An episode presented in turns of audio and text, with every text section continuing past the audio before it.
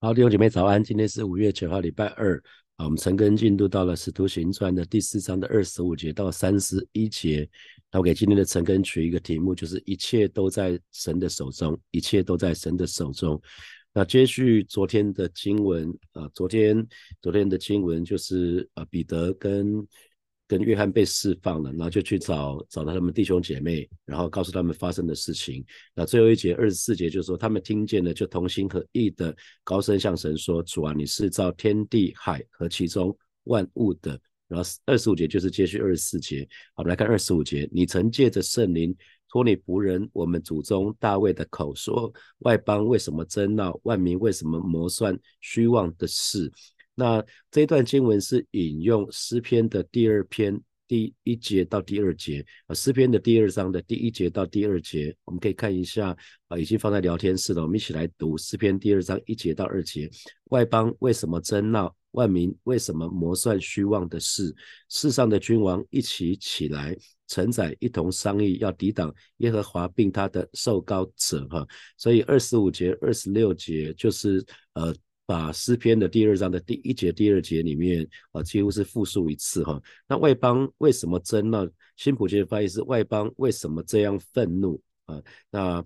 争闹，争闹就是原来指的是好像野马一样，野野马会嘶叫和会大声大声的嘶吼啊，所以呃这个字也引申来讲，世很世人还没有认识主的人，他们很骄横，他们很狂妄，他们有的时候会狂吼乱叫哈。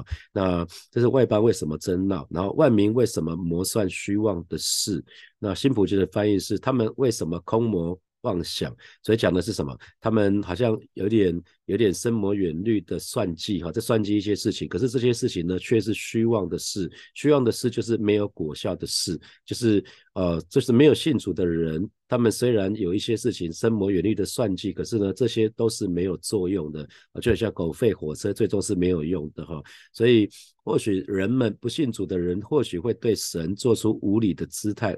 啊，无理的方式，可是最终神都是会得胜的，就很像野马，它可以叫，可以在那边跳跳跃，可是呢，最终当他被那个缰绳，呃，缰绳一抓住的时候，他被他被驯服，他他他会被缰绳马缰，我们马不是有那个绳子吗？他会他会受到那个约束哈，所以啊，谁能够？今天谁能够认识我们的主是有无限全能的，谁就能看穿啊仇敌的诡计、仇敌的争闹，还有谋算虚妄的事，实实在是不足不足啊不足为意哈。就是不管环境再怎么险恶，我们说初代教会的弟兄姐妹，他们有一个信念，就是不管。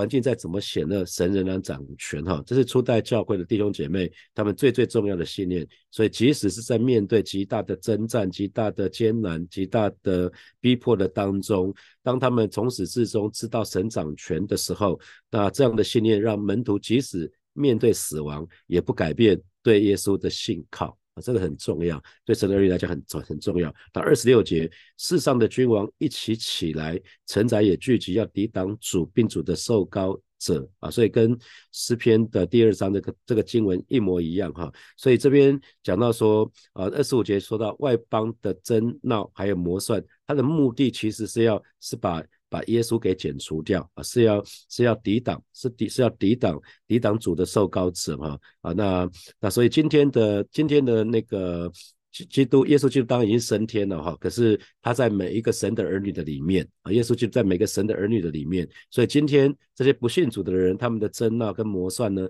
其实就在对付基督徒了哈，所以今天基督徒难免会遇到这些事情，就是不信主的人啊，对我们有一些啊，可能不不啊，就是。另眼看待或者什么的，那他们可能是看起来像真闹，看起来像魔算，可是没有关系哈。最终这些都是虚妄哈。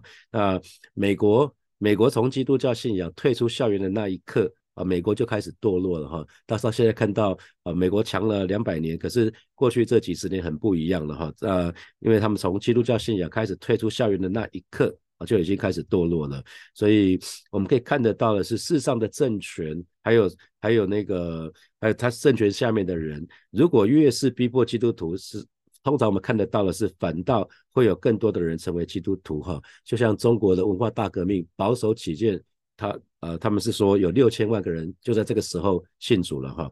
那我不知道大家有没有听过一首诗歌，就是永不回头。有一段时间。火把蛮常唱的哈，就我已经决定永不回头，我已经决定永不回头。那这首诗歌的典故，这首诗歌的典故是十九世纪。十九世纪的时候，有有从不同地区的宣教士，他们就是要把福音去传到印度去。那他们就呃从不同的地区，可能从美国、从英国，他们就不约而同来到这个国家哈。那他们集中在以印度教为主的这个，他们印度有一个地方叫做猎头猎头猎头族。猎头族哈，那是在印度的东北部的地区。那很多宣教士到印尼去宣教的时候，就被猎头族杀掉哈。那那有一个在东北，在印印度东北有一个叫做阿萨姆，啊不是阿萨姆红茶哈，阿萨姆村阿萨姆的加加罗加罗村加罗村里面，那有一个威尔斯英国威尔斯的宣教士，就见证了他去的那去到那个地方，他带领的第一个第一个信主的家庭所发生所经历的事情。那当时有一个家庭信主了，可是这个村的村长是非常非常不开心，他就警告那个村民不可以信耶稣，那就召见这个家庭说：“我给你们机会，你们是不是愿意放弃？是愿意放弃基督教的信仰？同时呢，在四周就预备了弓箭手。那当当时当当这个父亲被问到说。你你你是不是愿意？你是不是想要放弃？那这样子你们家就可以得救。这个爸爸却回答说：“我已经决定跟随耶稣，永不回头。”那这个时候他的两个孩子就被弓箭手就杀害了，两两两支箭就射出去，他的两个儿子就被杀害了。那这个时候，那个这个村长就继续威胁这个这个先这个父亲哈，就说接下来接下来换换你的太太了，如果你还是不不改变的话，这个没有想到这个父亲继续说的是没。就算没有人同同往，我也要跟随，所以他的太太也被处决掉了。那最后弓箭手把那个弓箭瞄准这个这个爸爸的时候，这个这个这个男人就不断的不断的说什么：十架在前头，世界在背后。所以那个歌词是这样来的，歌词是从那个威尔斯的宣教士，所以那个歌词跟这个人讲的是是一样的。所以他的他这个人这个人也很上很快就被弓箭手射死了。那村长在这个人全家都死了之后，他想了非常非常久啊，最后他决定跟随耶稣。为什么？他发觉说他完全没有办法阻止他们对神的委身呢，甚至以死去相逼也没有用。所以他相信这个人所信的神肯定是真实的，肯定是一个大有能力的，不然他不需要付上这么大的代价，全家死光光哈。啊，他所以后来整个部落都因为这个村长信了，所以他们整个村落都被也被这个人感动，所以全村都归回基督教哈。呃，那现在在在当地有很多的基督徒，所以做主的门徒要舍要撇下一切，要背起自己的时间来跟随主哈。所以面对攻击啊，面对逼迫，其实都是门徒呼召的其中一部分啊。因为我们被呼被呼召的时候，就要跟跟耶稣同受苦嘛，以后会同得荣耀。这个是主耶稣从来不骗我们，他从来没在糊弄我们的，他总是把把所有的事情告告诉我们清楚。他说他说呃他他是主人，我们是仆人，我们不能大过主人，所以我们他他所经历的事情，我们也会也会经历哈。所以其实其实跟随主的人没有办法避免的一个代价，就是我们会面对面对攻击，面对逼迫，因为这是舍己啊，这是跟随主的代价的其中一部分。可是不要忘记，主耶稣也应许了，为一收逼迫的人怎么样就有福了哈，为一收逼迫人就有福了啊，因为天国是他们的。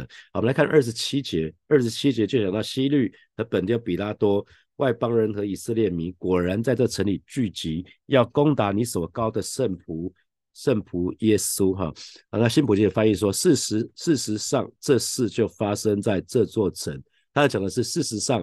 事实上，这段经文就应验在这座城啊。那他讲到讲了，为什么他会这么说啊？因为西律，西律，其实就是西律安提帕。那总督是本丢比拉多。那外族人啊，不信主的人，还有信啊不信耶不信天父的，不信耶华的外族人，还有以色列人呢，全体联合起来对抗你所高立的圣仆耶稣。所以西律是当时的加利利，在加利利。加利利分封的王哈，那那本就比拉多，我们知道是罗马的巡抚，是派驻在犹犹太地的。那他判决，他把耶稣判决判决死刑，要要在死在十字架上的，就是这个本丢比拉多哈。那二十八节继续讲哦，成就你手和你意志所预定必有的事哈。所以说，不管是本丢比拉多或是希律，他还记得在最后被逮捕之后，耶稣在在科西玛里园被逮捕之后，先是到大大祭司的家，大祭司的家，那亚纳跟那个盖亚法啊这两个人啊轮流审讯耶稣，那之后就把他送到比拉多那里，那比拉多他觉得耶稣没有罪，他就把他送到西律那里，那西律又把他送回比拉多，本来这两个人。彼此打老死不相往来，后来那一天成了朋友哈。圣经没有讲到这个部分啊，所以不管是西律或是本本本丢比拉多，他们其实都参与定耶稣十字架这件事情。所以二十八节就讲到说，然而他们所做的一切，早就照你的旨意预定了哈。预定我们知道是预先预先决定，所以弟兄姐妹，我们所遭遇的一一切，其实都在神的手中。我们所所遭遭遇的一切，其实都在神的手中。呃，主要的就是要成就神对我们身上所预定的旨意，所以我们才会说万事都互相效力，叫爱神的的益处哈，就是按他旨意被招的人。所以吴宪章老师每次来火把，他一定会讲到历史的英文叫 history。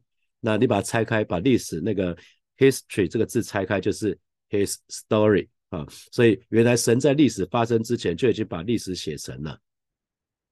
我再讲一次，神在历史的发生以前，他已经把历史写成了哈，所以其实神是神是那个历历史学家哈。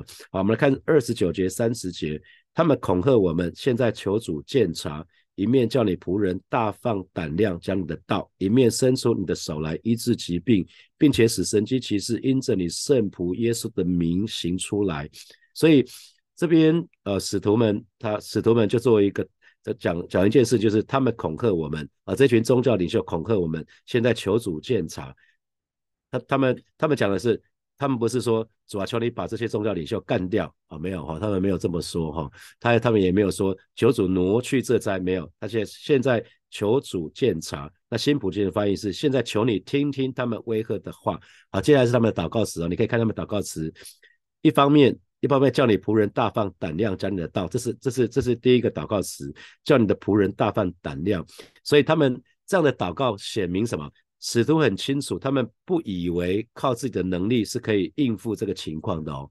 他们他们其实认为自己没有办法面对这个情况，所以跟神祷告说：主啊，求你，求你叫我们大放胆量，因为有胆量，他们才可以背后有神，他有神的同在，他们可以有胆量，他们就可以。不是靠自己去依，他们乃是依靠耶稣，然后能够去大放胆量做什么呢？去讲你的道。那另外一方面呢是什么？另外一方面伸出你的手来啊，伸出你的手来医治疾病啊。所以这边讲到两个部分哈。所以你的仆人在基督徒，基督基督徒一定要记得，我们有两个身份，一个叫一个叫仆人，一个叫管家。我们除了神的朋友，我们除了是被耶稣称为他的朋友，除了我们是神的。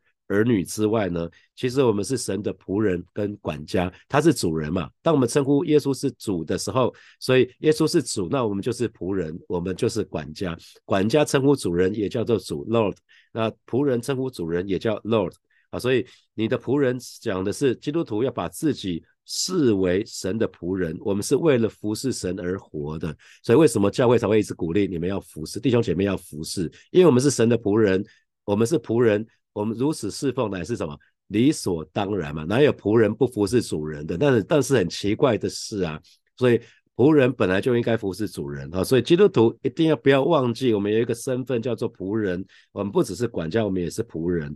所以不只是牧师传道，所有的弟兄姐妹，我们通通都是神的仆人跟使女。那不然的话，只有牧师跟传道称呼称呼主是主了，你们都不能称呼主了，因为称呼主的意思就是耶稣是主，我们是仆人啊，所以一定要记得，主耶稣是我们的主人，我们是他的仆人，所以我们是只能听听命主人行事哈，所以仆人是听主人的差遣的，去遵循主人的命令，所以。巴不得每一位活宝的弟兄姐妹，我们常常可以对神说：“主，我在这里，请差遣我。”啊，主，我在这里，请差遣我。那你的圣仆，你的圣仆是一个专有名词，讲的是耶稣基督哈。你的圣仆讲的就是耶稣基督，你的仆人讲的是我们，我们这我们都是。那他耶稣，我们知道他是奉神的差遣降世为人，他去完成救赎的这个这个事工哈。所以。我们可以注意到，这个祷告其实可以作为神的儿女在遇到难处的时候的祷告。他们并没有求主去把这个难处挪走，可他们祷告什么？他们祷告是主啊，求你给我够用的恩典去面对难处啊！主啊，求你给我够用的恩典去面对难处。你看二十九节说，他们恐吓我们，现在求主鉴察。他们没有说主啊，前方炮火猛烈，敌人的炮火猛烈，请你挪去。啊，他们没有，他们没有做这样的祷告，因为他们知道。根本就不用讲，神都知道所有的一切，神掌权，而且神掌权，神不只是知道他们所遇到的问题，而且呢，神始终掌权啊！这是在保罗在哥林多后书里面，他身上有一根刺，他身体应该有一个疾病，那他三次祷告，可是三次祷告之后呢，都没有得医治。我们来看哥林多后书的十二章的七到九节，那呃，保罗是这么说哈，他又恐怕我因所得的启示。甚大就过于自高，所以有一根刺加在我肉体上，就是撒旦的差差异要攻击我，免得我过于自高。为这事，我三次求告主啊，所以保罗曾经为这个疾病三次求告过神，就要这次离开我。那第九节我们一起来读，来，他对我说：“我的恩典够你用，因为我的能力是在人的软弱上显得完全，所以我更喜欢夸自己的软弱，好叫基督能力。”复庇我啊，所以啊，这是这是使徒保罗留下来的哈，所以在在困困难的当中，在逼迫的当中，我们到神的面前去求告神，相信神的恩典一定够我们用哈，所以有的时候主会容许。撒旦把那个难处，难处可能是加给教会，或是加给弟兄姐妹。神允许，神允许这些事情发生。可是借着这个困难呢，借着这个环境呢，就要成就，就要建立他的，来造就他的教会，来造就他的百姓。所以神的儿女，有的时候我们在遇遇到苦难的时候，我们灵命，如果我们的选择是去紧紧的抓住神，这个时候我们灵命就越来越强壮。啊，那当然我们可能有一个选择，就是远离神，这就很可惜了哈。那教会也是一样，教会遇到难处的时候，如果我们好好的一起祷告，同心合一的合一的祷告，寻求神，那神就可以借这个这个难处来造就他的教会。那这这个时候难处其实反而成为教会的祝福哈。所以如果我们倒回看二零一八年到二零二三年，在过去这五六年的当中，火法教会经历很多的情况啊，包括南京三民建堂到最后。最后的时候无疾而终哈，然后也包包括教会经历的一些人事的变动，在当下都让我们非常非常的挣扎，不是吗？可是今天我们到了二零二三年，已经是二二零二三年五月了。如果我们再回过回头过去看的时候，我们就可以说出一句话，叫什么？叫做苦难是神给我们化妆的祝福。啊，神给我们化妆的祝福。好，那我们再继续来看，他讲到说，第二个祷告是伸出你的手来啊，伸出你的手来，因为神那个神的手就是帮助的意思哈。神如果不帮助帮不伸出手来，那我们一切的工作，我们一切的事工就就会徒劳无功。可是如如果神伸出手来，神如果帮助我们，那谁能抵挡我们呢？我们说神的手都代表帮助嘛，所以那因为那首诗歌，我们的神不是不是讲说主若帮助我们，谁能抵挡我们呢？啊，主若帮助我，就没有人能够抵挡我们。这是也是一样，保罗在哥林多前书里面写下来的，哥林多后书写下来的。所以主若伸出手来，我们所有的问题都会都可以化险为夷哈。那所以看得到这群弟兄姐妹很可爱，他们在祷告当中所祈求的是讲道、讲道的胆量，还有治病的能力。那那这两件事有没有注意到啊？祈祷，因为耶稣说我所做的事你们也要做，所以包括什么讲道、医病、赶鬼都是。主要这群使徒做的，所以他们祈求的事情是神要他们的做的，这是合神心意的祷告，所以一定会成就啊！他们没有乱祷告，所以他们说：“主啊，求你叫叫你仆人放胆讲你的道，主啊，求你伸出你的手来医治疾病。”哈，所以这是一个合神心意的祷告，呃，为主做见证。因为当可以放胆讲神的道，可以医病见医病医病的时候，就就是为主做见证啊，所以。然后，然后可以为主好好的传福音，那这是合神心意的祷告。一个合神心意的祷告发生什么事情？当一群人做合神心意的祷告，我们看到三十一节，祷告完了，聚会的地方震动，他们就都被圣灵充满，放胆讲论神的道啊。所以教会他们祷告完的时候，教会。聚会的地方震动，那显明这是神所神所悦纳的祷告，所以表示他们的祷告已经蒙神的垂听啊，甚至神就自己临到他们的当中啊。因为聚聚会的地方震动，通常神神的同在也会带来什么震动哈？在出埃及记出埃及记的第十九章的十六节到十八节，当当摩西下当摩西率领以色列会众要去迎接神的时候，他们站在西乃山的山下哈。那我们一起来看。出埃及记的十九章的十六节到十八节，到了第三天早晨，在山上有雷轰、闪电、密云，并且脚声甚大，才营中的百姓尽都什么发战哈？因为神出现的时候有雷轰、闪电、密云，而且脚声甚大。那十七节，摩西率领百姓出营，出营迎接神，都站在山下。然后十八节，西乃山西乃全山冒烟，因为耶和华在火中降于山上，山的烟气上腾如烧窑一样。一般，然后变山呢，大大的震动啊，所以神出现的，神的出场的时候就地大震动。那以赛亚书。以赛亚书的第六章的一到五节也在讲类似的场景哈。当神出现的时候，门槛的根基就震动，所以震动，震动常常是讲神的同在，神的同在的意思哈。那那弟兄姐妹可能会讲说，那第今天我们祷告怎么没有地大震动呢？哦，那因为。有的时候，在我们这是在使徒，我们我们从一开始讲使徒行传的简介的时候，就讲到说，有一些并不是同理，也不是说代表地没有震动，就表示我们的祷告没有神，神没有垂听，都都不是这个意思哈，并就就有的有的部分并不是非。并不是常常态的意思啊，就意思就是这样子。好，那可是很重要的却是我们的祷告应该都要做和同心合一的祷告，合神心的祷告。那这边又再一次讲到，他们就都被圣灵充满。所以在五旬节的时候，五旬节降临的时候，他们已经被圣灵充满了，对不对？第一次。然后在彼得彼得站在公会的面前的时候，他又再一次被圣灵充满，对不对？在第使徒行传第四章。那现在他们在祷告还有赞美神的时候，又都都被充充满。所以可见。圣灵充满是不断、是持续不断的事情，弟兄姐妹，圣灵充满不是一次的事情，是可以持续不断的事情。大家有没有看到那个吹气球？以前孩子小的时候，常常会出去外面就会买气球给他们，常常回到家一两天之后，气球就没越来越没气了，那就掉下来了哈。那气球会漏气，随着时间会自动那个气就越来越没有。你如果你打篮球的话，你的球放在家里一段时间不打，篮球也会漏气。那如果你骑脚踏车的话，脚踏车的轮子也会漏气哈。随着时间。那特别如果是被钉子扎到的时候，那圣灵充满也是这样子啊。有些圣灵充满很开心啊，那可可能回到家跟跟家人跟家人跟家人相处生气了，大骂他一顿之后，可能剩下一点点啊，然后隔天到到了公司又又骂又骂很多人，然后就就没有了啊。圣灵充满是漏通通漏光了，没有了。那可是如果我们每一天去亲近神的时候，每一天去吃喝神的话语去祷告的时候，我们就可以保持这种状态。可是，如果我们忙碌忙，因为忙碌的关系，忙到没有时间亲近神，我们很快就原形毕露了哦。那所以很重要，那很重要是神的儿女一定一定要不断的追求圣灵充满，特别是神的儿女，如果做神所不喜悦的事啊，神所不喜悦的事，是我我讲到特别讲到罪，讲到瘾这些事情，那很快很快那个就漏光了，因为神最会让我们跟神。隔隔绝啊，最会让我们跟神隔绝。那圣灵就是耶稣的灵，所以当我们得罪神的时候，神神不喜悦，很快我们就没有办法被圣灵充满了。所以，我们神的儿女要非常留意，包括什么批评啊、论断啊、埋怨啊、八卦啊、嫉妒啊、愤怒啊、不饶恕这些，都都都是很多很多。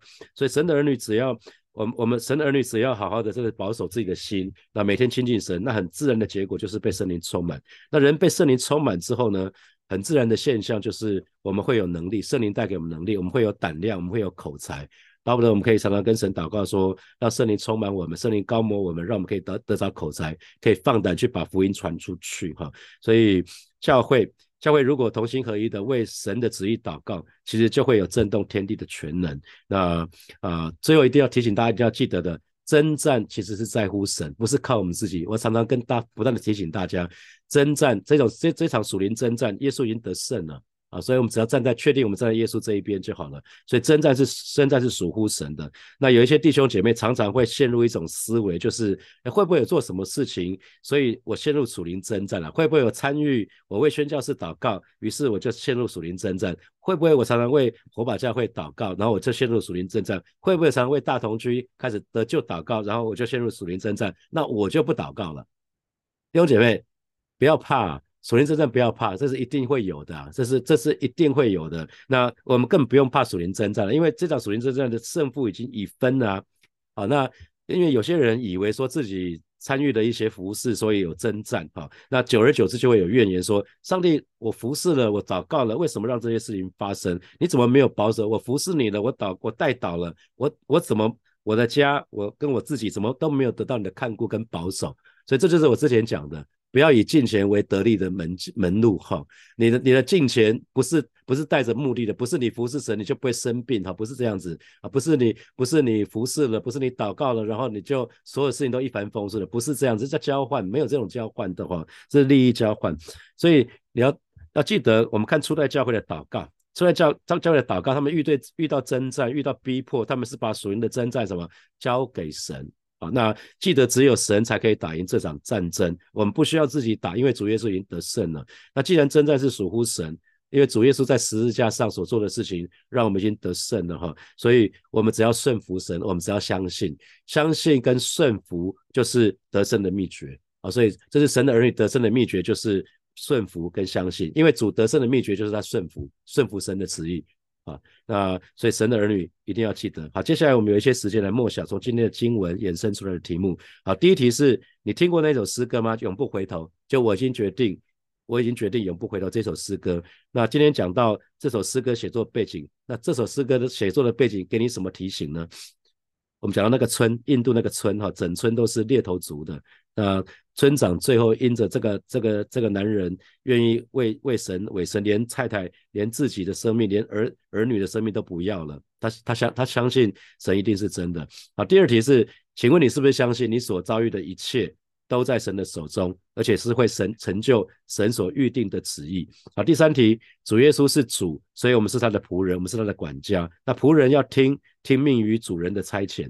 那这给你什么提醒？第四题是面对宗教领袖的威吓，使徒使徒彼得他没有要求神把那个难处拿走，而是求神给他们够用的恩典去面对难处，包括啊祈求神让他们大放胆量，同时祈求神伸出手来哈。那这给你什么提醒？通常面对难处的时候，你通常都怎么祷告？想想看啊。最后一题，第五题，圣灵充满应该是持续不断的事情。那啊，这给你什么提醒？那如果什么事情都不做的话？其实，即使你曾经被圣灵充满过，那也很快就没有办法持续了。那这给你，这又给你什么提醒？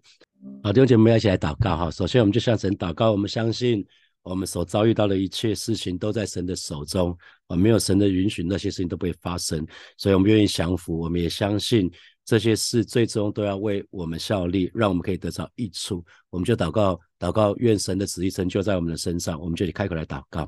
主啊，谢谢你！今天早晨，我们再次来到你面前，向你来祷告。主啊，我们真的相信，主啊，我们所遭遇的一切，一生所遭遇的一切事情，都在你的手中。因为我们的一生乃是在你的手里。主啊，我们愿意降服，我们愿意顺服。我们相信这些事最终都要为我们效力，让我们可以得到益处。啊，更愿你的旨意成就在我们的身上，如果成就在天上一样。啊，是带领每一位神的儿女。啊，今天早晨就愿意再次完全的降服在你的面前。谢谢主，谢谢主，赞美主。我们继续来祷告。我们为自己祷告，我们渴望每一天都被圣灵充满，祈求神赐下平安、智慧跟勇气在每一个人的身上，以至于我们可以去面对一切的挑战、一一切的困难。我们就去开口来祷告。主啊？谢谢你，今天早晨我们再一次来到你面前，向你来祷告。面对这些挑战，面对这些困难，我们不是求你挪去，乃是主啊，我们渴望每一天都被你的灵充满，以至于我们可以勇敢的面对这一切的问题、挑战跟困难。而且求主在这个环境的当中赐下智慧、赐下勇气、赐下平安，在我们每一个人的身上。主啊，谢谢你，主啊，谢谢你，赞美你。我们继续来祷告，我们向神来祷告。就是向神来告白，决志说，我们已经决定一生爱主，一生敬畏主，跟随主，永远不回头啊！就很像那个那个印度在在印度猎头族那个爸爸一样，我们就去开口来祷告，主啊，谢谢你，今天早晨再次我们要来到你面前，向你来祷告。所以你说，若人要跟从你，就当舍己，天天背起自己的十字架来跟从你。啊，是今天早晨啊，带领每一位神的儿女，我们都愿意来到你面前做一个告白，做一个决定，就是说我们已经决定了，我们一生爱你，一生敬畏你，我们要一生。好好的跟随你，永远都不后回头，永远都不后退。主啊，谢谢你，主啊，谢谢你，赞美你。